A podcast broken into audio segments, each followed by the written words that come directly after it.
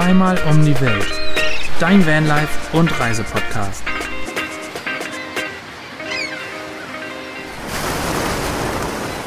Willkommen zu einer neuen Podcast-Folge mit den Neuland-Pionieren Anne und Fabi und den Neuland-Stories Basti und mir, Svenja. Ich sag's zu Beginn, wie es ist. Wir haben heute keinen guten Tag. Wir hatten schon Verbindungsprobleme. Svenny geht's nicht gut. Ich rede in dritter Person von mir. Es regnet. Es regnet. Aber hey, wir machen trotzdem einen Podcast und wir nehmen euch trotzdem einfach mal mit. Highlight der Woche. Weil uns gegenüber sitzen Fabi und Anne. Oh ja, Wie geht's euch? Oh ja. servus. Uns geht's sehr gut. Uns geht's sehr gut. Leider sind wir in Marokko und nicht in dem sonnigen Part von Marokko, sondern wir sind gerade mitten im Atlasgebirge und es ist arschkalt. Es ist richtig kalt, es liegt Schnee. Es sieht hier aus wie im Harz. Ja, ist echt so. Wir sind durch so eine Stadt gefahren heute und wir dachten wirklich, wir sind auf einmal mitten irgendwo im Schwarzwald oder im Harz angekommen, weil auf einmal sind so Kurhotels mit Spa und so Häuser, die es hier sonst nicht gab und alles war verschneit, also total verrückt. Und es ist tatsächlich auch unser letzter Abend in Marokko. Deswegen haben wir ein lachendes und ein weinendes Auge heute, aber der Podcast ist natürlich auch wie immer unser Wochenhighlight. Ja, das stimmt. Oh. Wir zeigen gerade ein Herzchen in die Kamera. Oh. Hey, ja, crazy. Aber dann, dann sagt ihr jetzt einfach so, man muss gar nicht bis nach Marokko fahren, um Marokko-Feeling zu bekommen, oder wie ist das? So Schwarzwald und Harz? Also, Schwarzwald und Marokko so sind kann ja man es auch ähnlich. interpretieren. Ja. Ja, ich, ich glaube, Marokko kann man ganz gut in, in die nördliche und die südliche Hälfte packen. Und die südliche hat uns sehr gut gefallen. Wir hatten diese Woche von Sahara und Wüste bis Schnee, bis Affen, Esel, ähm, Straßenhunde, Dromedare. Wir hatten irgendwie alles mit Crazy. dabei. Deswegen würde ich jetzt Marokko und den Harz doch nicht so ganz vergleichen, aber ähm, am heutigen Ort schon. Ja, heute sieht's tatsächlich aus wie der Harz. Ich muss sagen, ich habe mich heute echt ein bisschen heimisch gefühlt. Es war ein ganz merkwürdiges Gefühl, als wir hier durchgefahren sind.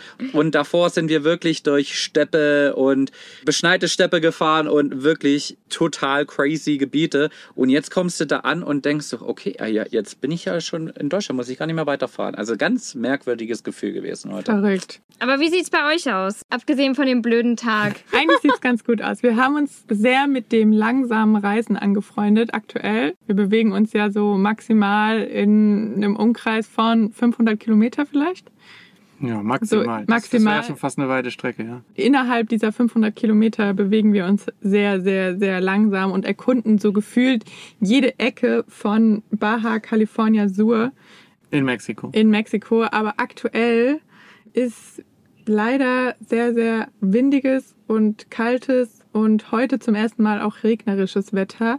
Ist gar nicht so typisch. Normalerweise kennt man Baja California so mit Bikini und sehr viel Sonne am Strand und Surfen und so. Was wir Ähm, alles schon gemacht haben. Was wir alles auch schon gemacht haben. Deshalb ist die Woche schlechtes Wetter jetzt auch mal nicht so schlimm. Und man kann auch mal sagen, es könnte eigentlich keinen besseren Tag für dieses Wetter geben, denn wir haben uns heute vorgenommen, zu duschen, Wäsche zu waschen, alle möglichen Sachen, die man sonst ja an einem tollen Tag auch hätte machen müssen. Ja, das stimmt. Und jetzt hat man kein schlechtes Gewissen, dass man das gute Wetter nicht genießt. Das stimmt, das stimmt. Aber wir haben es nicht so kalt, wie ihr es kalt habt. Also wir können noch, Schnee haben wir nicht. nee, mit kurzen Hosen und so können wir draußen noch rumspazieren. Was ich gerade bei euch am witzigsten fand, war, man merkt sofort, dass ihr in einem Van lebt, weil ihr benennt dieses Duschthema extra. Also das Duschen ist so ein Highlight der Woche, dass man sagt, heute ist ein guter Tag, heute gehen wir nämlich duschen. Das ist so was ganz Besonderes. So einmal in der Woche gönnt man sich da mal so eine Das schöne ist, das Dusche. ist das pure Van-Wellness ist das. Ja, vor allem wenn man so einen Campingplatz gefunden hat, wie hier in La Paz, fühlt sich schon so ein bisschen wie nach Hause kommen an hier, weil wir immer so, egal in welche Richtung, immer mal wieder hier angehalten haben, um uns wieder Ja. neu zu sortieren, zu duschen, Wäsche zu waschen. Und ja, irgendwie fühlt es sich an wie ein Hier, kleines Zuhause. hier kann man so ein bisschen auftanken und äh, es ist unser kleines Recreation Center. ja. Hier wird eingekauft, Wäsche gewaschen, geduscht und, und danach geht's dann wieder weiter exploren. Wobei wir vor ein paar Tagen auch eine sehr, sehr schöne Dusche hatten. Oh ja. Und zwar haben wir einen Schlauch um den Baum gebunden, um den Ast und haben dann so geduscht. Das war eigentlich auch schön. Ja. Aus einer frischen Quelle. Ja, Kann schön. man auch mal machen. Das klingt auch richtig geil, aber dieses Thema Dusche genießen können wir, glaube ich, diese Woche auch ganz gut nachvollziehen, weil wir haben uns gestern, ich muss mal überlegen, wir hatten letzte Woche, waren wir Mittwoch duschen und dann gestern wieder. Gestern war Montag, das heißt ungefähr Mittwoch, Donnerstag, Freitag, Samstag, Sonntag, eher nach sechs Tagen. So eine Dusche war dann gestern tatsächlich auch sehr, sehr angenehm. Man muss dazu sagen, man kann sich auf die marokkanische warme Dusche nicht ganz so sehr verlassen. Ja. Also wenn in der Beschreibung steht, es gibt warme Duschen Auf dem Campingplatz. äh, auf dem Campingplatz, mm, ja, I doubt it. Es war also, eiskalt. Es, es war war, eiskalt. es war wirklich Gebirgswasser aus dem Duschkopf raus. Es war heftig. Aber deswegen haben wir ja in Pablo geduscht. Und es Ja. war umso schöner, weil man dann ja auch gleich zu Hause war und dann lief die Standheizung und man ist so, ja, zu Hause, hat eine schöne warme Dusche. Aber es ist auch bei uns, gerade in Marokko, irgendwie ein Highlight, gell? Die Duschen. Ja, unsere Dusche. Ja, unsere Dusche. Nach sechs Tagen. Ja, ja, das stimmt. Also wir feiern, wir feiern unsere Duschkabine tatsächlich aktuell richtig. Ist aber, glaube ich, auch ein Stück weit so, weil wir einfach ja viel im Van aktuell arbeiten. Weißt du, jetzt wollen sie uns hier, wollen sie uns hier Yeah. richtig neidisch machen. Ey, weißt du, wir wurden, wir wurden letztens als Glamper bezeichnet. Ja. Aus, aus folgenden Gründen. Wir hatten, wir haben nämlich, und da seid ihr auch nicht unschuldig dran, Ja. Weingläser. Oh, Wir hatten echte. Weingläser. Die haben wir nämlich von na, wer hat euch die denn ich wollte geschenkt? sagen, die haben wir nämlich von Anne und Fabi geschenkt bekommen. Die konnten es nicht mehr ertragen, dass wir Wein aus, äh, äh, aus, Bechern. aus Bechern getrunken haben. Ja, Genau. Tassen. Und ja. Ja. dann haben wir unsere Gläser rausgeholt Abartig. und dann wurde uns nachgesagt, dass wir hier die Glamper der Truppe sind. Absolut. Weil, weil keine echte Gläser dabei hat. Und jetzt kommt ihr hier mit Duschkabine, warmem Wasser und, äh, Aber- und Pizza vor dem Podcast. Aber was mir, was mir für eine Frage gerade schon, während du erzählt hattest, Fabi, eingefallen ist, ihr habt ja jetzt schon quasi ein größeres Abenteuer mit Pablo verbracht. Und wie würdet ihr so den Unterschied zwischen Elvis, eurem alten Van, und Pablo so beschreiben? Also war es der richtige Schritt? Wie kommt ihr mit dem Gefährt, das jetzt ein bisschen größer ist, zurecht? Jetzt auch mal in Ländern, wo vielleicht nicht die akkurate Straße entlang geht, so im Vergleich zu Elvis. Wie fühlt ihr euch so mit dem Van? Mm, gut. Also ich glaube, es war der absolut richtige Schritt, weil wir Ja. bisher die, die Sachen, die wir bei Elvis vermisst haben und bemängelt haben, die haben wir jetzt ja zum Glück bei Pablo anders gemacht und die haben sich definitiv gelohnt. Also schon ein festes Bett, fester Sitzplatz, Dusche. Deswegen auf die Frage, ob es sich gelohnt hat und ob es das wert war, absolut. Und zum Thema Fahrverhalten kannst du hauptsächlich was sagen, weil du der Haupt- oder einzige Fahrer bist. Ja, also ich merke tatsächlich kaum einen Unterschied. Das Fahrgefühl ist eher besser geworden in dem Sinne, weil das Fahrzeug natürlich neuer ist und alles ein bisschen komfortabler ist.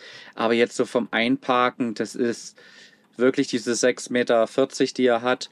Das geht schon alles. Also auf dem Supermarktparkplatz muss man ab und zu mal gucken, dass man vielleicht dann zwei blockiert und quer parkt oder irgend sowas in die Richtung macht.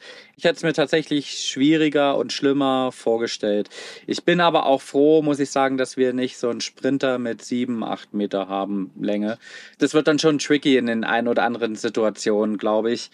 Aber allgemein lässt sich das Fahrzeug sehr gut fahren. Die Höhe ist aber unser heimlicher King, glaube ich. Das macht einfach so viel aus, diese, diese Deckenhöhe. Das feiern wir, glaube ich, feiern wir richtig. Ja, weil man muss dazu sagen, für die Zuhörer, unser Van Elvis war ja davor genauso groß wie euer Van jetzt. Also das euer Groot war ja quasi eins zu eins das, was unser Elvis war. Deswegen, ja, wir hatten ja auch, nee, wir hatten kein ähnliches Layout, aber wir hatten da ja auch keine feste Dusche und so das für uns hat sich das Upgrade auf Pablo jetzt auf jeden Fall gelohnt. Cool. Blicken wir da schon in unsere Zukunft eigentlich? Seid ihr denn noch zufrieden? Ich, ich wollte gerade sagen, Ich wollte- sehen wir unsere Zukunft in euch schon? Ich Haben wir irgendwann einen größeren ganz Van? kurz, Ganz kurz nochmal. Unser aktueller Van Groot und der alte Van von Anne und Fabi Elvis ist ein L2H24 Ducato. Wir können drin stehen, er ist mittlere Länge. Mittlere Länge, genau. Und äh, Pablo ist ein Geschoss. Man hört vielleicht auch den Tonunterschied im Podcast. Es halt ganz schön Ja. bei Fabi. Ja. Wie, wie in der Kathedrale hier. Wie Man, manchmal, Kathedrale. manchmal weiß der eine nicht, wo der andere ist. Ja, genau, wir können uns verstecken voreinander quasi. Und das ist ein Peugeot Boxer L4 H3. Sehr gut. ja, Ja, es sind eigentlich nur 80 Zentimeter in der Länge. und diese- 30 in der Höhe. und 30 Meter. in der Höhe. Das hört sich erstmal jetzt für einen, der in, ein, in einer Wohnung wohnt, sehr, sehr wenig an. Aber es ist verdammt viel auf so einem kleinen Das Raum. stimmt. Fühlt sich einfach nochmal Das stimmt. sehr ja, groß cool. an. Also, aber zu deiner Frage, ob wir noch zufrieden sind. Wir sind eigentlich immer noch zufrieden. Nee, wir Also- sind nicht, nicht nur eigentlich, auf jeden ja, Fall. wir sind auf jeden Fall zufrieden. Wir wissen immer mehr zu schätzen, dass wir uns von Anfang an für ein festes Bett entschieden haben, um ja irgendwie ein komfortables Bett immer mit dabei zu haben. Weil das ist oft der Kritikpunkt an vielen Reisenden, die wir mit den Vans treffen, dass sie die Matratze leid sind, die sie haben, oder das Zusammengestückelte oder immer dieses Ab- und Aufbauen. Also da sind schon viele Ja. sehr genervt und auch viele Reisenden jetzt hier so unterwegs, die hauptsächlich in so einem kleinen Van unterwegs sind, wie wir, die auch eine Dusche haben, sagen, dass sie lieber mehr Platz gehabt hätten statt eine Dusche. Also jetzt auf so einem kleinen Raum, wie wir das jetzt haben, wo wir dann auch froh sind, dass wir uns halt dazu entschieden haben, keine feste Dusche zu verbauen, sondern einfach nur hinten so eine Outdoor-Dusche, äh, mit der wir im Notfall auch gut zurechtkommen. Und wir waren vor vier Tagen mit sechs Leuten bei uns im Van. Ja, das war Premiere. Ja. Ja. Fünf hatten wir schon mal, aber Krass. sechs. Wo haben die denn alle hingepasst? Zwei, also wir beide saßen auf dem Bett, zwei saßen auf unseren normalen Sitzplätzen im Van und zwei saßen auf Fahrer- und Beifahrersitz, die wir ja umdrehen können. Umbringen können, genau. Und Peppi war in ihrer Box und alle hatten Platz. Ja, Ja. okay. Alle hatten ein Gläschen in der Hand und Wir waren ja nicht, wir waren ja sogar, nee, Peppi war nicht auf, äh, Peppi stimmt. war auf dem Bett und, Und wir hatten einen zweiten Hund hier. Also, Also wir waren- sechs Personen und zwei Hunde. Und der zweite Hund durfte bei Pe Peppi auf dem Boden schlafen. Wo ein Wille ist, ist immer auch ein Weg. Also das ist, zur Not wird Ja. man gestapelt. Also ich glaube, wenn man in so ein Van passen möchte, um zusammenzusitzen und ein Bierchen zu trinken, dann kriegt Ja. man das immer irgendwie hin. Also ich glaube, wenn, wenn wir jetzt nicht mit meiner Festanstellung die Kombination hätten, hätten wir vielleicht auch keinen neuen Van, einen größeren ausgebaut, weil wir waren mit Elvis auch sehr zufrieden. Ja, das hat sich dann einfach erst durch die Festanstellung entwickelt, würde ich mal sagen. Ja, auf jeden Fall durch das Mehr an Arbeit Und das fester gearbeitet. und das feste Arbeiten hast du einfach auch ja, einen Platz für, für ein festes Bett, einen Platz für mehr Filmequipment etc., einen Platz für eine Duschkabine. Irgendwie Ja. war es einfach. da beneiden wir euch immer noch ein bisschen drum um so eine Duschkabine. Aber auch wir kommen zurecht. Aber ganz ehrlich, wenn man hier über den, Wir riechen euch noch nicht. wenn man hier über den Campingplatz läuft, also da ist unser Groot wirklich das kleinste Vehikel, was, was hier rumsteht. Also hier stehen, also Fahrzeuge kann man das nicht mehr nennen. Das sind, das sind wirklich Kleinen Raum. Häuser. Das ist Ein Ja. Einzimmerwohnung. Nee, nee, nicht nur ein Zimmer. Also Ja. was da vorne am Eingang steht, also das ist unfassbar. Dass sowas überhaupt gezogen werden kann, ist Wahnsinn. Das ist krass, gell? Das fällt uns hier in Marokko auch extrem auf. Also man sieht hier einerseits so heftige Expeditionsmobile durch Marokko fahren. Also wir waren jetzt ja am Wochenende in der Sahara und haben so eine Wüstentour gemacht und sind da mit so einem kleinen 4x4 Jeep reingefahren und uns kamen da die Expeditionsmobile entgegen. Die sehen uns, glaube ich, da unten gar nicht mehr, weil die so hoch sind. Und jetzt hier auch auf dem Campingplatz sind so riesige Morellos oder Concords, wo selbst Pablo, glaube ich, dreimal reinpassen würde. Also, was da rumfährt, neulich stand doch ein, ja, ein riesen LKW neben uns. Ja, also selbst, Also, selbst ausgebaute crazy. 40 Tonner, alles. Also wirklich alles, was fahren kann, ist mittlerweile als Ja, Wohnmobil Wahnsinn. zugelassen. Das ist echt crazy. Oder was auch nicht fahren kann. Ja, Also hier sind's ja auch, das stimmt. hier sind's ja auch die Anhänger, ne? Also Ja. die, die Wohnwagen, die dann gezogen werden von den V12 Pickups, wahrscheinlich V8 oder sowas, aber das ist schon, das ist schon unfassbar, ja. Aber was man ja leider sagen muss, diese Geschosse stehen ja nicht nur hier auf dem Campingplatz, sondern ja, wir waren jetzt ja auch ähm, ziemlich viel hier in Bahasur unterwegs, an wirklich sehr viel verschiedenen Plätzen, wo man auch frei stehen kann. Also, wobei, nee, es Traumplätze. ist ja gar nicht, nicht komplett frei. Es ist schon so, dass, es ist jetzt nicht richtig Campingplatz. Sieht schon ein bisschen Freistehplätze auf, aber man muss trotzdem bezahlen. Also da gibt's ja dann immer so, dass jeder Platz hat so einen Palusa. Heißt das Palusa? Lappa? Palappa. Ach, Palappa. Palappalusa. Palusa? Naja, auf jeden Fall, also ist es, sind es Freistehplätze, aber auch so kleine Spots, wo man dann so irgendwie 10 Euro bezahlt, dass man da stehen darf. Und da stehen auch wirklich viele große Wohnmobile. Und man kann es auch niemandem verübeln, weil das wirklich Traumspots sind. Na klar sammelt sich das und es ist auch für die Amerikaner hier auf der Baja Sur wirklich auch so ein Winter, Überwinter-Spot, wo ziemlich viele hinkommen. Aber das ist natürlich so ein bisschen so diese, diese Wunschvorstellung, Erwartung. Man steht hier am karibischen Meer alleine irgendwie an einem Platz. Aber man muss sich das Ganze schon ein bisschen teilen. Also das sind schon echt, ist schon, also die Baja Sur jetzt in der Zeit ist schon wirklich sehr voll. Trotzdem immer noch extrem schön. Wie sieht das da in Marokko aus? Ist das auch so ein Platz, wo ihr jetzt gedacht hättet, dass es, also wie ist es da? Ist es voll oder nicht? Ich hätte vielleicht nochmal zum Punkt davor. Ich glaube, das ist so ein bisschen auch Medien und Social Media getriggert, dass man einfach die Vorstellung hat, dass man einfach jeden Tag an so einem wunderschönen Platz stehen kann, was ja im Endeffekt nach meiner Erfahrung, nach unserer Erfahrung Ah. überhaupt nicht der Fall ist. Also aus meiner Erfahrung sind es ja eher so Jetzt kommt der Realist. Jetzt, der jetzt absolute kommt's. Realist, 80 bis 90 Prozent, würde ich mal behaupten, steht man einfach auf einem schnöden Parkplatz, der okay ist, der aber convenient ist. Heißt, man hat da irgendwie einen kleinen Supermarkt in der Nähe und man hat vielleicht noch, oh, vielleicht sogar einen Strandzugang oder sowas oder keine Ahnung, irgendwas Schönes in der Nähe, aber das sind meistens nicht die Traumplätze, die man aus Instagram und Co. kennt. Es kommt drauf an, finde ich. Also wir hatten auch schon so richtig schöne Strände, aber klar, die Erwartungshaltung wird natürlich durch Instagram oder YouTube auch total, ja, sehr, sehr hoch gepusht und am Ende denkt man dann so, man steht da überall alleine und jetzt bei Marokko hatten wir tatsächlich erstmal nicht viel Erwartungen, wie das hier sein wird, so von wie viele Vans sind jetzt unterwegs. Aber wir waren dann tatsächlich doch ja, geschockt ist das falsche Wort, vielleicht überrascht. Wir waren sehr überrascht. Hier gehen nämlich so, so viele französische Rentner zum Überwintern hin. Also man sieht hier teilweise Wohnmobile, so viele an vielen Stellplätzen. Also da stehen dann, manche Campingplätze sind voll mit 300 Vans und hauptsächlich französische Rentner, die dann hier ja zum Überwintern hinfahren, weil hier auf Französisch gesprochen wird. Und ich muss sagen, ich habe nicht damit gerechnet. Ich glaube, du warst auch überrascht ähm, Schockiert. und sehr schockiert. Und auch an den ähm, an den Freistehplätzen waren ja auch extrem viele Surfer und da dann eher so Expeditionsmobile, mehr so ja so so Hippies oder Vagabunden. ja genau. Also französische Rentner sind mir jetzt auch neu, aber macht ja irgendwie total Sinn. Ist wie irgendwie im Süden ein anderes Land, andere Kultur, warm, aber trotzdem die gleiche Sprache, dass man sich verständigen kann. Aber ich glaube, es hätte mich jetzt auch auf jeden Fall ja überrascht. Und was aber, was die vorhin meinte mit hier mit der Baha, also mit einem anderen Van, mit dem wir gerade zusammenreisen, der hat irgendwie die Baha so verglichen wie das Mallorca für die Deutschen ist die Baha das Mallorca für die Kanadier und Amerikaner, weil die Mhm. halt einfach ja zum Überwintern oder auch im Sommer halt einfach hier runterkommen.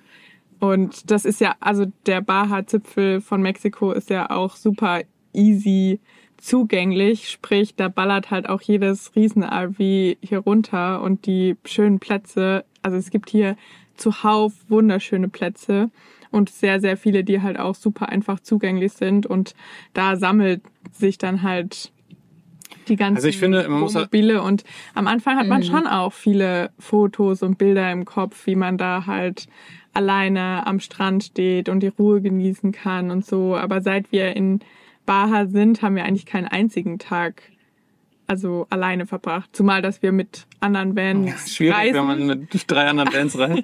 Ja, aber halt auch trotzdem dann um unser Camp herum schon immer auch andere Bands sind. Ja, aber trotzdem muss man so ein bisschen, also es ist voll, ja, hier sind echt viele unterwegs, aber ich finde, es hält sich noch, also so in Grenzen. Also ich finde, wir hatten jetzt trotzdem Plätze, wo dann vier, fünf andere um uns, oder das hat sich immer doch trotzdem ein bisschen an, am Strand verteilt. Und es gibt trotzdem noch Plätze, wo es okay ist, aber manche sind auch echt voll. Also man kann beides haben. Alleine wird man hier selten stehen, aber dass es so komplett überfüllt ist, ich finde, hier gibt es trotzdem noch echt viele Plätze, die trotzdem, wo ich niemand sagen würde, also wir hatten noch keinen Platz, wo wir uns deswegen unwohl gefühlt haben und gedacht haben, boah, hier ist zu voll, lass mal wieder wegfahren. Das hatten wir Mhm. nicht. Nee, das hatten wir noch nicht. Lass mich mal eine provokante Ja. Ich habe Frage auch, Ich hab in den auch ich hab Augen. auch eine provokante Musst du Frage. immer provozieren. So, so, nämlich, pass auf, die klaue ich nehm, mir nämlich mal aus den Kommentaren, die ab und zu mal unter unseren Videos ist. Nämlich, wir sind doch selber schuld dran, weil wir das mit unseren Videos ja alles nur noch bestärken und die heil, heile Welt vorgaukeln. Und wir sind ja dran schuld, dass jeder diese Erwartungshaltung hat. Und damit wir auch wir Sind wir selber- daran schuld? Sind wir Frage? daran schuld? Fragezeichen. sind wir daran schuld? Ist, ist das so? Also meine wäre tatsächlich die gleiche provokante Frage gewesen. Ich habe eine andere provokante Ja, aber dann lass uns ja erstmal eine beantworten, bevor wir eine neue Ich stellen. finde, die passt mega gut dazu, weil meine Frage wäre jetzt gewesen, mal so Hand aufs Herz, ähm, wie oft stellen wir es so dar, dass es so aussieht, als würden wir da alleine stehen, absichtlich. Genau das wäre meine Frage Also gewesen würden tatsächlich. wir, ja. nehmen wir das Handy in die Hand morgens, um eine Story zu machen und zeigen nur uns mit dem Meer oder zeigen wir auch, ähm, dass da andere stehen? Und ich würde jetzt so sagen 50-50. So manchmal, also ich bin ja hauptsächlich für die Instagram Stories zuständig und so manchmal habe ich schon das Bedürfnis, den Van so schön wie möglich in dieser schönen Lage darzustellen und das sieht ein anderer Van oder so ein großer RV halt einfach nicht schön auf dem Foto aus.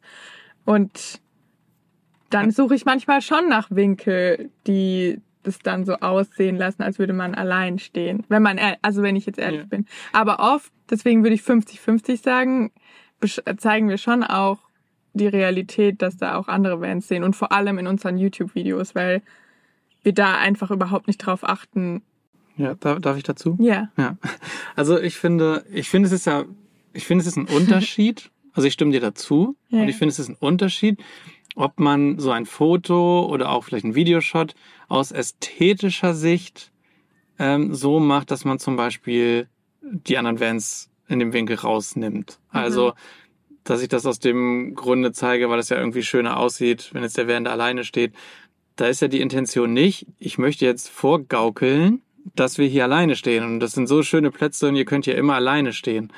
Ich erinnere da zum Beispiel in, wo wir in Kanada an einem See waren, wo hinter uns ein großes Hotel war, riesengroß, wirklich Menschenmengen da auch hingegangen sind. Wir haben aber den See abgefilmt und haben halt auf den See gefilmt. Und ja, auf dem See waren keine Menschen. Das sah schon sehr alleine, alleine aus, aus, ja. wo wir da waren. Und haben dann auch äh, Kommentare bekommen nach dem Motto, ja, aber das hinter euch ist ein Riesenhotel steht, das, Das verschweigt ihr. Aber das war überhaupt nicht die Intention dahinter zu sagen, wir sind hier alleine, sondern das war einfach dieser ästhetische Shot, den wir da gemacht haben. Und zum Beispiel bei Drohnenflügen sieht man ja bei uns auch häufig, auf, wenn wir den, den Strandabschnitt filmen, da stehen hinter uns und neben uns auch wirklich noch 20, 30 andere Womos. Also ich finde, es gibt so einen Unterschied zwischen dieser Ästhetik, die man einen Shot zwischendurch macht, und dieser, ich möchte jetzt vorgaukeln, ich stehe alleine an dem Platz. Und da gibt's von sehr viele und genügend Accounts, glaube ich, da draußen, die eben genau das zeigen wollen. Hey, ich bin schon wieder alleine an dem Beach, obwohl sie es nicht sind oder keine Ahnung. Und ich finde, das Oder rechtfertigen sie sich genauso, wie du das jetzt erzählt hast. weiß ich gerade nicht. Also, also manche, ich habe ja auch schon so von welchen, die sich dann da so rausreden, so nach dem Motto, nee, nee, wir waren da alle. Also das auch, wir würden das ja nie sagen. So, und deswegen seid ihr da alleine, wir würden nicht sagen, ja klar, wir waren hier alleine an einem Beach, weil das nicht der Fall war. Das würden wir ja nicht sagen. Aber um auf Fabis Frage zurückzukommen, tragen wir dazu bei, irgendwie dadurch? Ja, schon, irgendwie. Also weiß ja keiner, was unsere Intention dahinter war und ob wir jetzt vorgaukeln oder nicht. Die Intention kennt ja keiner, sondern er sieht nur diesen schönen alleine Spot und denkt sich dann in unseren Kopf, was wir gezeigt haben. Oder hey, die sind alleine, da müssen wir auch hin. Also ja, ich glaube schon, dass wir da so einen, so einen kleinen äh, Beitrag zu. Beitrag zu leisten, ja. Ja, super spannend. Ähm, ich würde nämlich tatsächlich bei uns auch sagen, dass wir da so 50-50 sind. Also ich ertappe mich auch dabei, dass ich eher bei Instagram vielleicht mal ein schönes Bild hochlade, wo, wo es dann doch eher um Ästhetik hauptsächlich geht. Ähm, in unseren YouTube-Videos versuchen wir aber auch immer so, ja, so realistisch, wie die Situation halt ist, alles darzustellen und haben das auch in der Vergangenheit gemacht. Und ich muss aber auch an der Stelle sagen, wir haben oder wir wurden dann auch echt so dargestellt, als wenn wir uns nur beschweren würden. Uns hat's halt genervt, dass da extrem viele waren. Und teilweise war das dann so, dass wir dass wir das einfach nur gesagt haben, wir sind total überrascht, dass hier jetzt so viele sind, einfach weil wir in dem Moment uns auch so gefühlt Ja. haben und das auch authentisch zeigen wollten. Und dann haben wir aber schon so einen kleinen Shitstorm auch abbekommen von wegen, ja, ihr seid doch selbst schuld daran, wie könnt ihr euch jetzt darüber aufregen, was gar nicht unsere Intention war, aber ich finde es schon sehr, sehr wichtig, dass man auch ein realistisches Bild zeigt. Also es sind nun mal extrem viele Wohnmobile unterwegs, was einfach verschiedene Sachen, glaube ich, auch beeinflusst oder was durch verschiedene Sachen beeinflusst wurde. Also sei es die Pandemie, steigende Mietpreisen, auch viele YouTube- oder Instagram-Profile, die zeigen, wie, wie toll das auch ist oder was das auch für Vorteile hat. Ähm, deswegen, das ist gar keine Frage und es hat auch jeder das gute Recht dazu, diesen, dieses tolle Lebensgefühl auszunutzen und sich da auszuprobieren.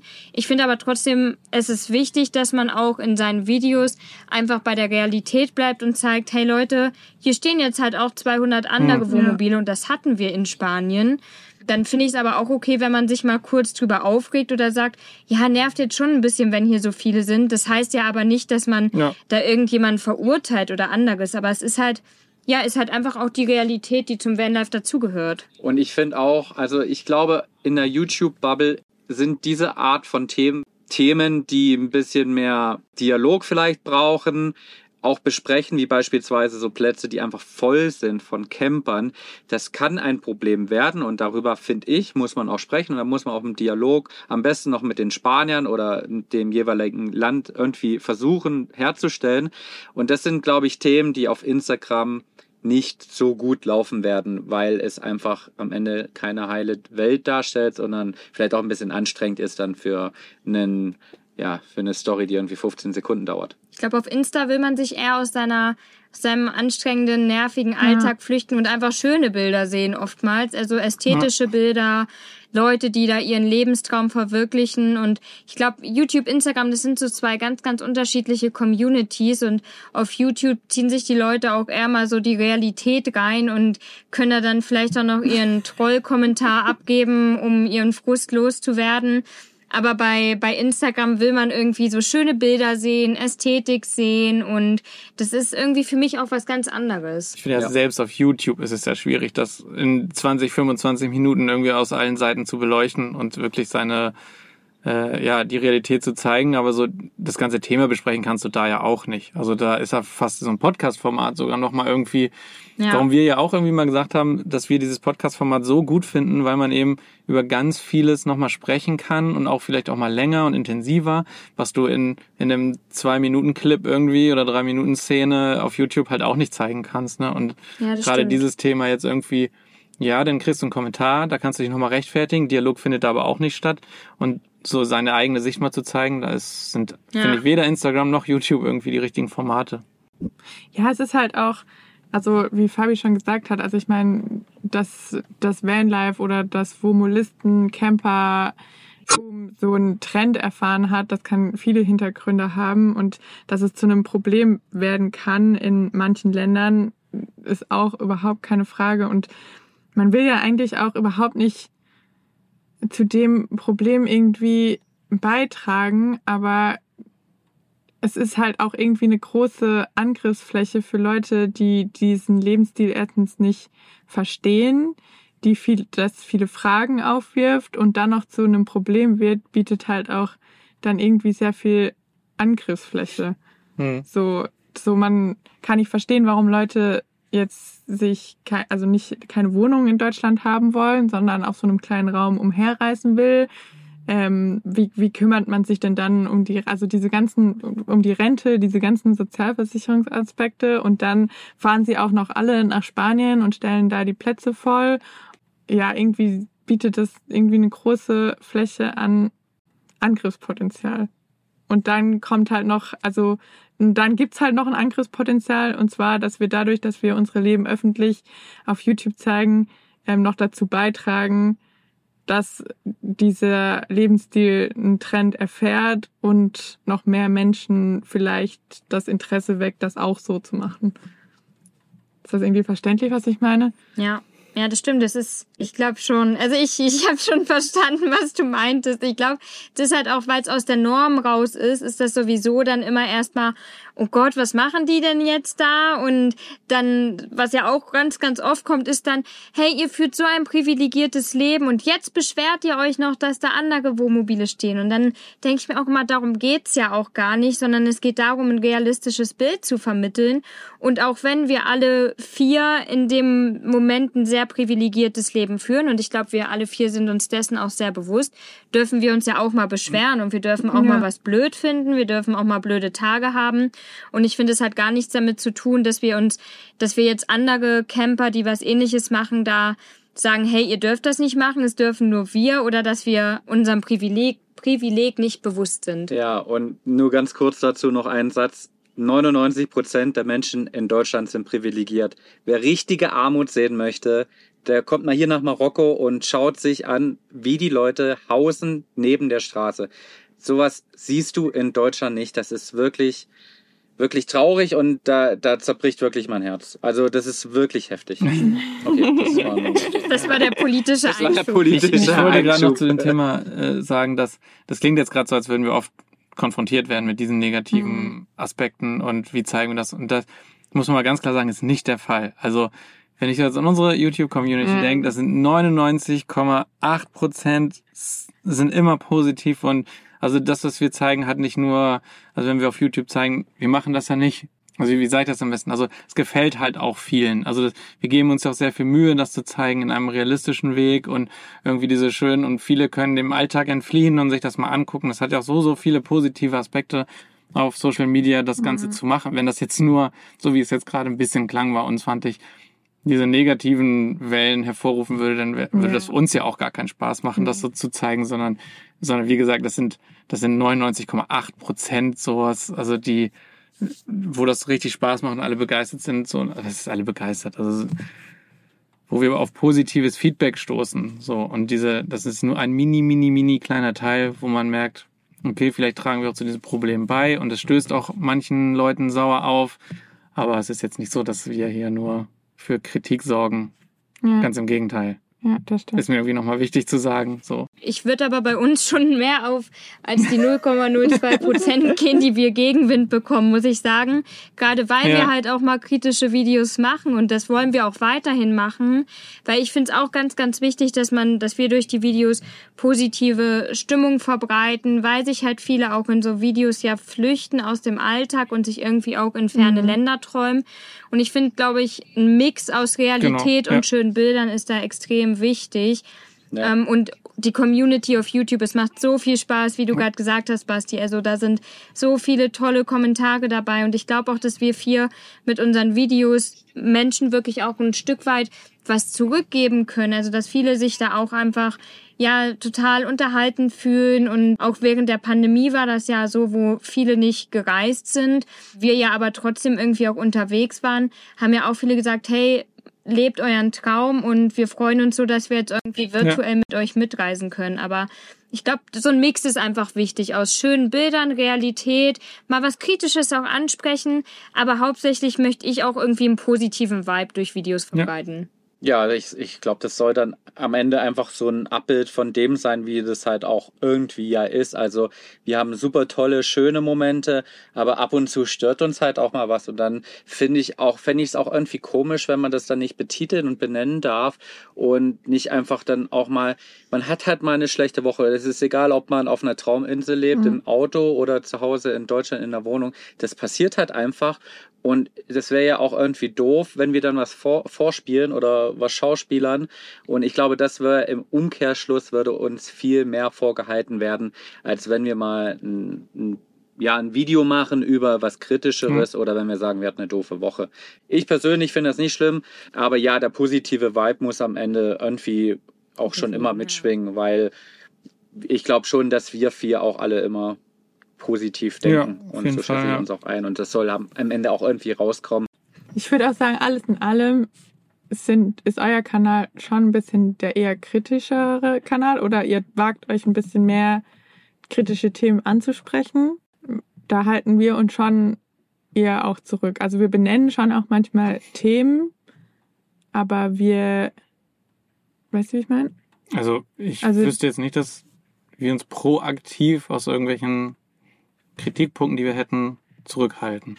Also ich habe das Gefühl, wenn wir, also wenn was negativ und schlecht ist, dass wir das auch benennen und also also ich habe jetzt nicht, dass ich merke proaktiv, dass ich sagen würde, nee, darüber möchte ich nicht sprechen oder das möchte ich nicht Okay. erwähnen oder sondern siehst du anders? Aber so über dieses, dass jetzt hier in Baha viel los ist, das haben wir jetzt noch nicht so. Also vielleicht liegt es aber auch daran, dass es mir nicht, ja, hier ist viel los, aber es ist mir jetzt nicht negativ aufgestoßen. Ja, genau. Okay. Also ich hatte jetzt nicht Ja, das stimmt Gefühl, ich bin fühle mich hier jetzt, ich weiß nicht mehr, wo ich hinfahren soll, weil es zu voll ist, sondern ich kann, ich komme damit halt sehr gut zurecht, wie viel, Mhm. Wo muss hier rumstehen, weil ich einfach sehe, ja, das ist halt ein Urlaubsort, das sind, ich verstehe das total hierher zu fahren und trotzdem haben wir noch genügend Platz. Das ist also nichts, wo ich jetzt mich eingeengt fühle in meiner, in meiner Ja. Art zu reisen, sondern einfach nur Verständnis dafür, dass das viele machen. Ja. Deswegen ist es für mich gerade gar nicht so ein Bedürfnis, das mal ansprechen zu müssen. Mhm.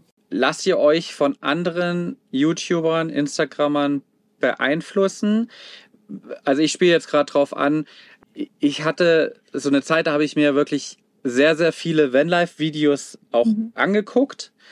Aber ich muss sagen, dass das schon zum Teil meine Kreativität auch beim Schnitt so ein bisschen beeinträchtigt, weil man dann immer so denkt, ja, das, das, man vergleicht automatisch dann irgendwie so, das muss jetzt so sein, das muss Mhm. jetzt so aussehen, man muss das und das Intro haben, man muss so und so schneiden. Das läuft gut bei den anderen. Genau, das läuft- läuft das bei mir nicht Genau, gut. das ist ja ganz normal, dass man guckt, wa- was für Themen laufen, was für Themen laufen vielleicht nicht. Mehr auf den kreativen Aspekt angespielt. Guckt ihr da viel oder versucht ihr eher das auszuschließen? Ähm, also wir haben zwei, drei Kanäle, wo die für uns halt kreativ und künstlerisch das Nonplusultra sind.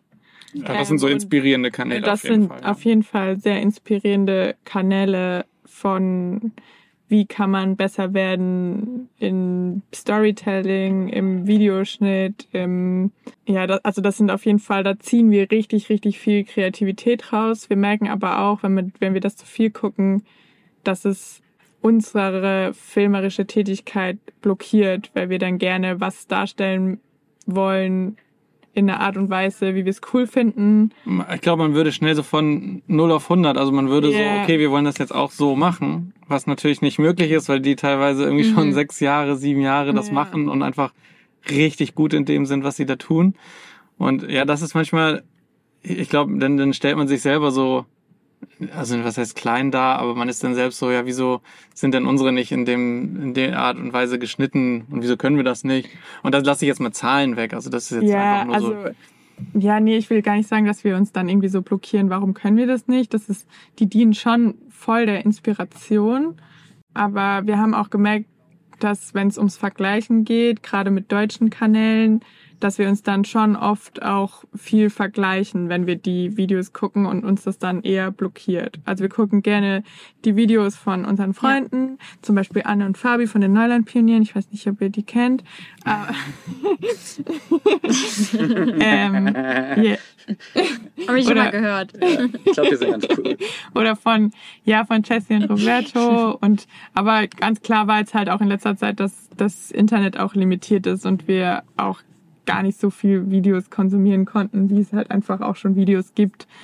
Und aber wenn wir zu viel davon gucken, ist irgendwie schon unsere Kreativität einschränkt und wir uns mehr vergleichen, mehr dieser Zahlenvergleich auch da ist. Ja, das kommt automatisch, glaube ich. Also äh, geht, geht uns auch so. Wir haben eine Zeit lang wirklich, ich meine, es ist ja schon so irgendwie, es kommen ganz, ganz viele von, von Mittwoch bis Sonntag kommen ja so die meisten Vanlife-Videos der deutschen Kanäle raus, die man irgendwie so kennt. Also das kriegt man ja auch so mit in der Community, wer da wann so ein Video rausbringt. Und es gab eine Zeit, da haben wir uns echt alle Videos nacheinander reingezogen und haben dann auch gesagt, ah, bei denen läuft das Video ja richtig gut, da, da wächst der Kanal auf einmal richtig schnell. Was machen wir denn falsch? Wieso klappt das bei uns nicht? Und dann gab es irgendwann so einen Punkt, wo vor allem Fabi sich so unter Druck gesetzt hat und diese blöde YouTube Analytics App einfach alle zehn Minuten gefühlt gecheckt hat. Und da haben wir dann irgendwann gesagt, okay, halt stopp, das ist jetzt echt nicht mehr gesund, weil dann vergleichst du dich nur noch und willst so gewollt irgendwelche Szenen nacheifern oder irgendwelche Sachen genauso machen, irgendwelche Titel. Das kann dann bei dir vielleicht nach hinten losgehen, weil die Leute was anderes gewohnt sind. Und irgendwann haben wir versucht, uns dann davon frei zu machen und machen es jetzt so wie ihr. Also wir gucken, gucken Videos von Freunden, wo wir auch einfach gerne die sehen, was Ja. die so treiben die ganze Woche und auch einfach das gerne supporten möchten. Aber so wirklich viele Videos ab und zu, ja, skippen wir da mal so ein bisschen rein, aber nicht, nicht groß, gell, würde ich jetzt sagen. Nee, ich versuche dann wirklich komplett anderen Content zu gucken und dann eher so aus einer anderen Schiene Inspiration zu holen. Ja, wenn man sich miteinander austauscht, so wie wenn wir vier jetzt reden, ist das ja eine viel schönere Inspiration, wenn wir voneinander reden, hey, wie macht ihr das so? Was, also wenn man da so in diesen Nerd-YouTube-Talk verfällt und sich inspiriert, finde ich das schöner, als wenn man sich so vergleicht über die Videos, weil am Ende ist ja das das Coole, dass jedes, jeder YouTube-Kanal hat irgendwie seine Eigenheiten und macht das auf seine besondere Art und Weise und ja, der eine wächst halt schneller, der andere wächst langsamer. Am Ende des Tages kannst du es ja auch ja. irgendwie nicht be berechnen, finde ich. Ich glaube, was ich ein bisschen schade finde, ist manchmal, dass man schon gar nicht mehr nur konsumieren kann. Also es fällt einem schon schwer, einfach nur ein Video zu gucken, weil man das einfach mal gut findet, einfach mal einfach nur angucken, Ja. sondern dass man immer,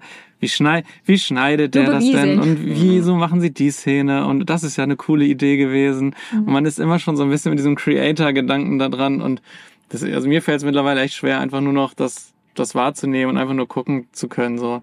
Also es ist manchmal fast schade. Also, dass man sich nicht mehr nur so berieseln lassen Da kann. empfehle ich dir die neue App TikTok.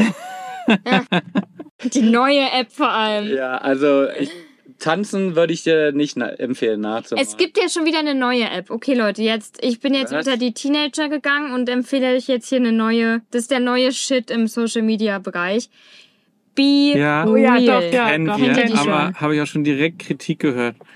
Finde ich nämlich, finde ich nämlich ganz witzig, die Kritik. Also wir haben das auch in irgendeinem Podcast mal äh, mitgekriegt, dass, das hast du nämlich am Anfang auch gesagt, wer auf Instagram ist, ist, äh, möchte auch gerne schöne Bilder sehen und irgendwie auch sich so ein bisschen inspirieren von dieser Kreativität.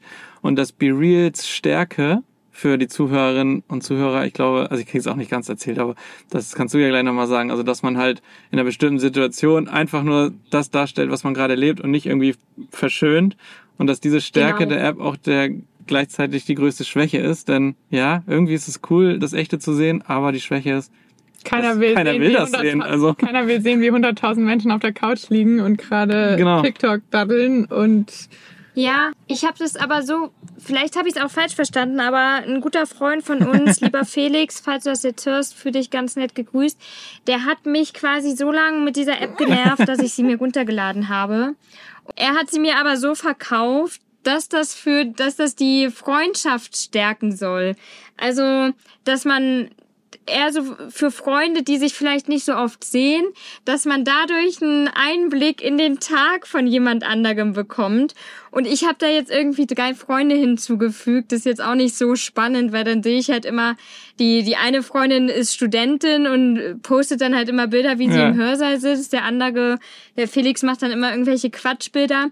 Also so richtig habe ich jetzt den Sinn auch noch nicht verstanden, aber ich glaube, es ist auch oft einfach so für Freunde, weil du kannst auch entscheiden, sehen das jetzt nur die Leute, mit denen du dich da connectest oder können das alle sehen. Aber wie ihr schon gesagt habt, ich möchte jetzt auch irgendwie keine fremden Menschen sehen, wie die da Chips essend auf der Ja. Couch sitzen. aber ist das vielleicht auch nicht sogar nur der Vorwand von so einer App, also so wie alle Social Media Plattformen anfangen, so, ja, du kannst dich gut mit Freunden connecten, aber in Wirklichkeit wollen, wollen ja die Leute diese Wahrscheinlich. Aufmerksamkeit und es soll ja irgendwie größer dann werden und, aber, also wir werden uns, glaube ich, auf unsere zwei, drei Plattformen konzentrieren, die wir haben und TikTok und Be Real und das wird, glaube ich, äh, in Neuland Stories äh, Land nicht mehr, nicht mehr vorkommen. Kein Neuland. Und den Podcast nicht vergessen, bitte. Natürlich und diesen Podcast. Wie konnte ich zwei, drei, hast du gesagt. Ja, zwei, drei, genau. Ich habe noch eine gute Frage, weil Basti hatte eben auch schon das Wort Creator so und Svenny hat schon Storytelling gesagt. Jetzt gibt es ja, wenn euch andere Leute fragen vielleicht, die, die euch noch nicht kennen und die, die ihr jetzt irgendwie neu kennenlernt auf einer Party und die fragen euch, Wir gehen nicht mehr was auf Partys. macht ihr denn gerade? Spaß. Leute, ihr ladet euch jetzt die Be Real App runter und geht auf eine Party. Dann fühlen wir uns gleich alle zehn Jahre jünger. Richtig, so, richtig. das ist die Hausaufgabe. Aber meine Frage wäre eigentlich, wie würdet ihr euch selber bezeichnen? Seht ihr euch als Influencer, als Content Creator, als Storyteller? Was gibt es noch als äh. Videocutter. Digitale Nomaden. Digitaler Nomade, genau. Wo würdet ihr euch einreihen oder sagt ihr, hey nö, auf so eine Schublade habe ich gar keinen Bock, sehe mich irgendwie als alles? Die Antwort ist ja. Also ich würde, also die meiste Zeit, die ich Antworten zu so einer Frage gebe, sage ich oft, dass wir Reisende sind, die begleitend ihre Reise bei YouTube dokumentieren. Gott, das war eine lange Antwort dann immer. Naja, also ich sage jetzt nicht, ich sage jetzt nicht, wenn einer mich fragt so, hey, und was macht ihr beruflich oder so, oder hey, arbeitet ihr noch neben dem Reisen? Meistens, wenn wir ja jetzt hier auf einem anderen Content unterwegs sind, gehen die Menschen ja schon davon aus, dass wir die Reise Gerade im machen. Kopf habe ich verstanden, wenn wir auf einem anderen Content unterwegs sind. Kon Kontinent. ja, dann gehen die meisten Menschen gehen schon davon aus, dass wir eine Reise machen, eine limitiert, also eine zeitlimitierte Reise und fragen entweder so, hey, arbeitet ihr während dem Reisen oder reist ihr nur? Und dann sage ich oft schon, dass wir einfach nur reisen und unsere Reise halt auf YouTube dokumentieren. Ich würde mich weder als digitaler Creator, noch als Storyteller, noch als Influencer, noch als irgendwas. Also ich glaube, betiteln. die, ich würde fast zustimmen. Ja. Ich glaube aber, die meistgenannte Antwort, so, wenn man was aus diesen Bereichen, die du gerade gesagt hast, nennen sollte, wäre es wahrscheinlich YouTuber, Mhm. würde ich so sagen. Mhm. Und so ein bisschen selbst bezeichnend noch Video Creator. Das sind, glaube ich, so zwei Sachen, die ich irgendwie, wo ich sagen würde, ja, das, damit würde ich mich irgendwie anfreunden. Influencer nicht, weil, nee, das ist irgendwie nicht, nicht, weil das irgendwie negativ behaftet ist oder sowas, sondern weil ich finde, Influencer haben einfach noch andere, also noch andere Mindset, Skillset, whatever. Mhm. Weil es ist nochmal irgendwie anders aufgebaut als das, was wir machen. Ist aber auch so weit gefächert, dass es, keine Ahnung, kann man wahrscheinlich nicht beantworten. Aber wenn jemand sagt, seid ihr YouTuber oder macht ihr YouTube, das würde ich schon mit Ja beantworten. Mhm. Und Video Creator ist einfach so das Handwerk dahinter, finde ich. So. Was antwortet ihr denn? Ja, spannend. Also gut, bei mir ist es easy. Ich sag einfach immer meinen meinen Jobtitel. Ich sag, wenn mich jemand fragt, erwähne ich dieses ganze Social Media Zeugs eigentlich gar nicht, weil ich aber auch, und das ist aber einfach bei mir so ein bisschen so, ich, ich erwähne zum Beispiel auch nicht, dass wir in einem Van leben, wenn mich jemand fragt, also wenn ich jemanden bei der Arbeit neu kennenlerne, weil ich ein ganz, ganz großes Problem damit habe, darauf runterreduziert zu werden, auf die, die rumreist und in einem Van lebt. Aber Mhm. ich glaube, das ist einfach in meiner Position speziell, weil ich halt festangestellt bin und da halt nicht so eine Extrawurst, sage ich mal, immer spielen möchte und immer nur auf dieses, ach cool, die lebt jetzt im Van und reist. Aber ich glaube, Fabi, du antwortest schon auch oft, Äh, Ich stotter erstmal rum ja. und gebe eigentlich, ich muss erstmal, ich muss erstmal die Lage abchecken und einschätzen, wie der Mensch drauf reagiert, wenn ich sage, ich mache YouTube oder ich bin Content Creator. Also ich würde, glaube schon, Content Creator passt irgendwie schon am besten. Sagst du auch oft. Sage ich oft. Manchmal sage ich auch, ich mache Videoschnitt. Du Ähm, möchtest aber oft, sagst du auch nicht, dass du YouTuber bist. Das sagst du nicht Ja. oft. Du sagst eher Content Creator oder halt eher so allgemein gehalten. Ich bin, also ich muss schon sagen, ich glaube, wir sind schon stolz drauf, so ehrlich sind wir, was wir geschaffen haben. Andererseits, das kommt dann immer irgendwie so ein bisschen wie Prahlen rüber, finde ich, ein Mhm. bisschen. Kreativer Deswegen, also vielleicht noch? jetzt, ja, aber da, da können die Leute ja noch weniger mit anfangen. das aber so, so eine Omi, mal mit so einer Oma geredet, die über den Gartenzaun Ja, okay. und die hat, hat mich gefragt, ja, was machst du denn? Und dann habe ich halt am Ende gesagt, ja, ich verdiene Geld übers Internet. Aber dann Ja. dachte sie auch so, ja, der, der spinnt, der spinnt ja völlig.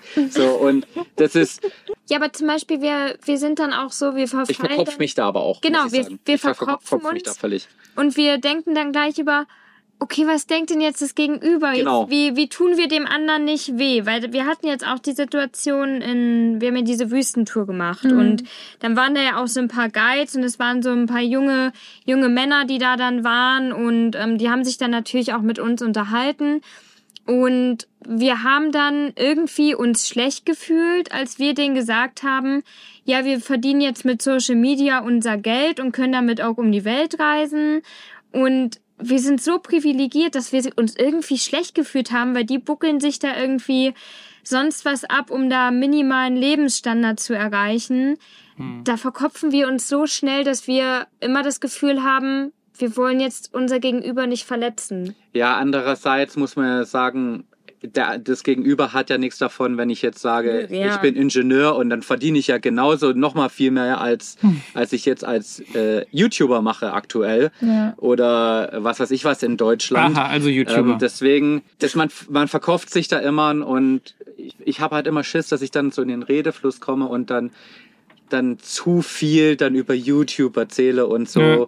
weil das dann vielleicht dann mir falsch ausgelegt werden könnte. Aber wie gesagt, ich verkopfe mich da sehr. ich glaube, bei uns ist aber es eigentlich sind eigentlich YouTube, ja. Ich glaube, bei uns ist es gar nicht so dieses Verkopfen, was sage ich, was versteht er oder wie gebe ich mich am besten da. Ich glaube, bei uns ist es eigentlich eher, wir wissen, wir wissen es einfach nicht, was so die richtige Bezeichnung dafür ist, was wir da machen. Deswegen, also ich glaube, ich ist, Ja, super spannend. Ich finde schon, dass wir Ja. uns auch verkopfen ein bisschen, weil ich fand es auch spannend, auch andere YouTuber zu Die- beobachten, wenn sie gefragt werden, die das gleiche ihr? Problem haben. Ja.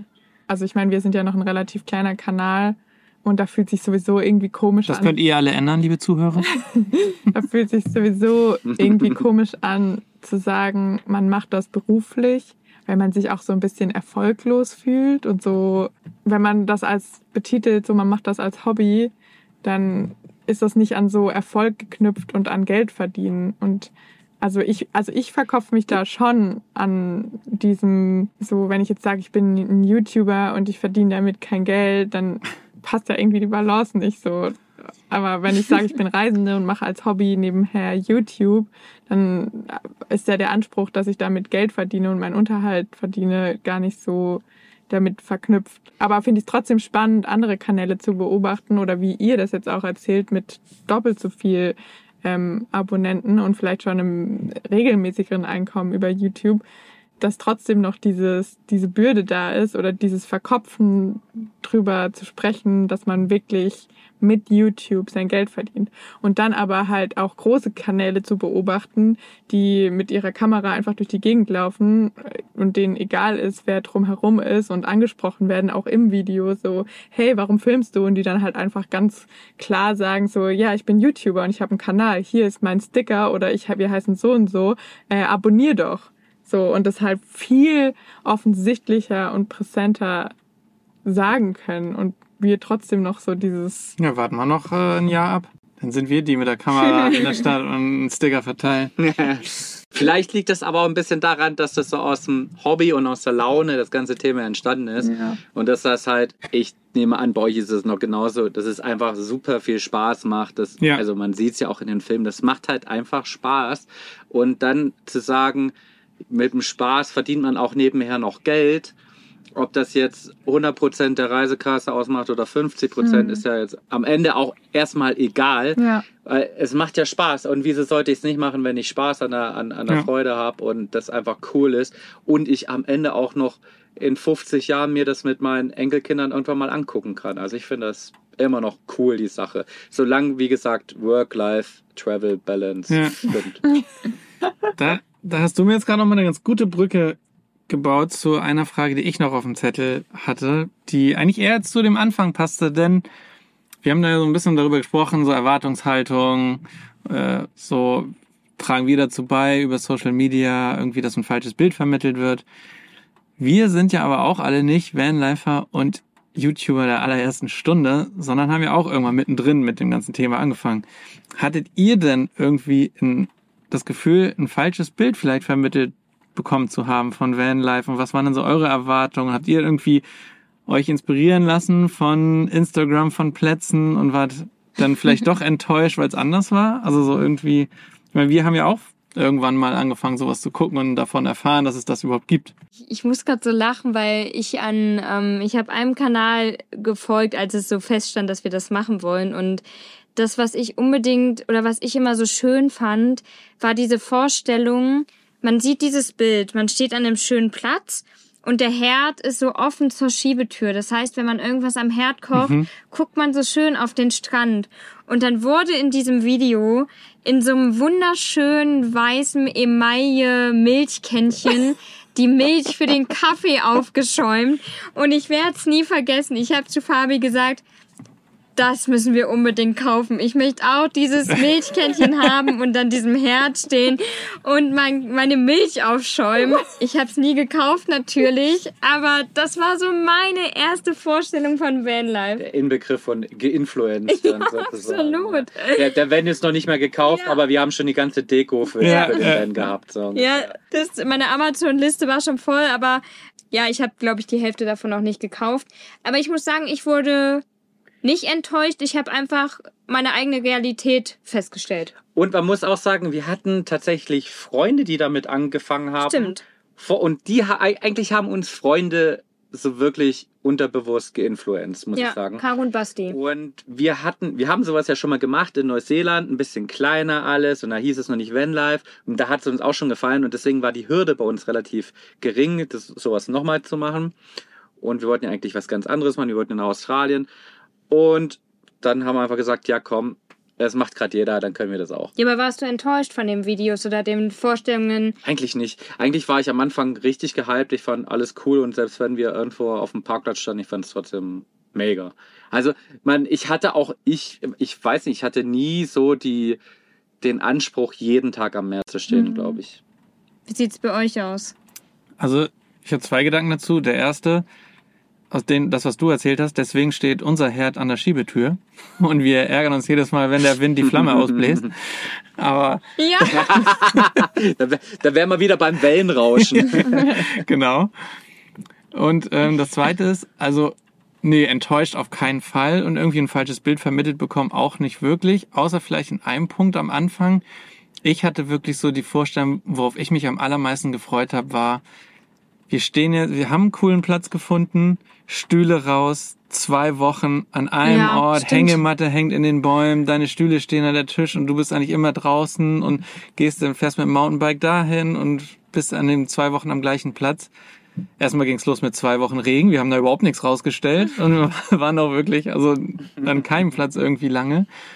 Und aber auch das war so ein Punkt. Wir waren nie irgendwo richtig lange, wo wir mal irgendwie so dieses, dieses, äh, ja so, ich wollte gerade stranden, aber so, dass man an einem Ort wirklich so sitzen bleibt und nicht weiterkommt und immer da sein Camp hat. Und dann kommt ja auch dazu, dass dann in Europa viel du darfst ja gar nicht deine Stühle rausstellen. Weißt du, und das haben, da haben wir uns auch dran gehalten. Also wir haben dann irgendwo geparkt. Es gibt ja diesen Unterschied zwischen Parken und Campen, dass man über Nacht irgendwo stehen darf, aber nicht sein Zeug rausräumen, nicht die Markise ausfahren, die wir nicht haben, aber seine Stühle und Tische nicht hinstellen. Und also diese, davon habe ich mich recht schnell verabschiedet, von dieser Ja, wir Vorstellung. haben am Anfang sehr vorsichtig als Vanlifer gelebt. Ja. Wir wollten niemanden auf die Nerven gehen, wir wollten keine Locals verärgern, dass wir da stehen und haben uns immer was wir heute so alles als, wollen. als unsichtbare Vanlifer verhalten. Aber ich glaube, das bringt auch das Vanlife Europa sehr viel mit sich, weil es da halt einfach schon viel strengere Regularien gibt als jetzt zum Beispiel in Kanada oder Ja. Ja, jetzt hier in Mexiko, weil hier, also Kanada ist ein Camper-Paradies und Hier ist das halt, auch. ja, hier in Mexiko auch. In den USA war es schon wieder ein bisschen strenger, aber da leben wir das jetzt erstmal so richtig aus. Und ich muss auch gestehen, ich habe sehr viele kanadische und amerikanische Vanlifer-Videos geguckt und war dann schon auch so ein bisschen geinfluenced von deren Reisestil und wo die überall stehen und wie krass das alles ist und war dann am Anfang schon eher so, ah, okay, hier ist das überall nicht erlaubt, lieber mal nicht alles rausstellen, lieber unauffällig verhalten und hatte da schon so den Gegensatz gespürt, auch so dahingehend, dass wir auch schon die ersten Erfahrungen in Neuseeland gemacht haben, wo das auch nochmal ein bisschen anders ist mit der Camperkultur als in Europa. Finde ich auch. Also es gibt natürlich viele, denen das völlig egal ist, auch in Europa, sondern einfach Ja. alles ausräumen und immer da aufbauen und ihr Rollrasen irgendwie rauslegen. Aber das wollten wir eben nicht. Und dementsprechend war das so ein bisschen so dieses ähm, Gefühl halt auch ein anderes, wenn du irgendwo stehst, dass du eigentlich schnell weitergefahren bist und das nächste irgendwie erkundet hast, aber jetzt nicht irgendwie für eine Woche oder zwei da hängen geblieben bist. Ja, das, das stimmt. Also da habe ich tatsächlich auch anfangs bei, vor allem aber bei Instagram irgendwie Videos gesehen, wo dann Vans in Griechenland, dann auch Freunde, ähm, zwei, drei Vans zusammen und alle haben da Ja, genau. Teppiche rausgelegt und Stühle und haben dann gesagt, ah ja, wir stehen jetzt hier drei Wochen mittlerweile und super entspannt und machen unseren täglichen Spaziergang am selben Ort und das war dann schon irgendwie so ein bisschen natürlich auch die Vorstellung, aber wir waren dann auch nicht so enttäuscht, dass es dann vielleicht doch anders war. Wobei manchmal wäre ja so ein Platz, wo man auch mal drei Wochen steht, Ja, eigentlich genau. schon ganz geil. Also den wünsche ich mir auch manchmal. Ja, das stimmt. Wir haben jetzt ganz, ganz viel über Social Media geredet. Wenn ihr unsere Social Media Kanäle mal angucken wollt, die findet ihr unten in den Show Notes. Guckt da gerne mal vorbei. Das würde uns auf jeden Fall freuen, denn davon leben wir. So, Und ihr könnt ja mal selbst beurteilen, wie viel Influencer-Dasein in unseren Kanälen ja, steckt. stimmt. genau, Haut alle Kritik raus, die ihr habt. Wie Lasst- fake wir sind. Ja. genau. Schaut da gerne mal rein, lasst einen Kommentar da, ob es euch gefallen hat oder eben nicht. Für heute soll es auf jeden Fall gewesen sein. Wir reden jetzt schon über eine Stunde. Das ist jetzt äh, unser neuer persönliche Bestleistung, würde ich mal sagen. Neulandrekord. Es hat uns ein Neulandrekord. Und Es hat darauf uns stoßen wir an. Darauf stoßen wir an. Das hat uns beiden, uns Vieren, sehr viel Spaß gemacht. Ich Wie hoffe, immer. euch auch. Und in dem Sinne würde ich sagen, wir hören uns in der nächsten Woche. Macht's gut alle zusammen. Schöne Woche. Ciao, ciao. Ciao. Neuland out.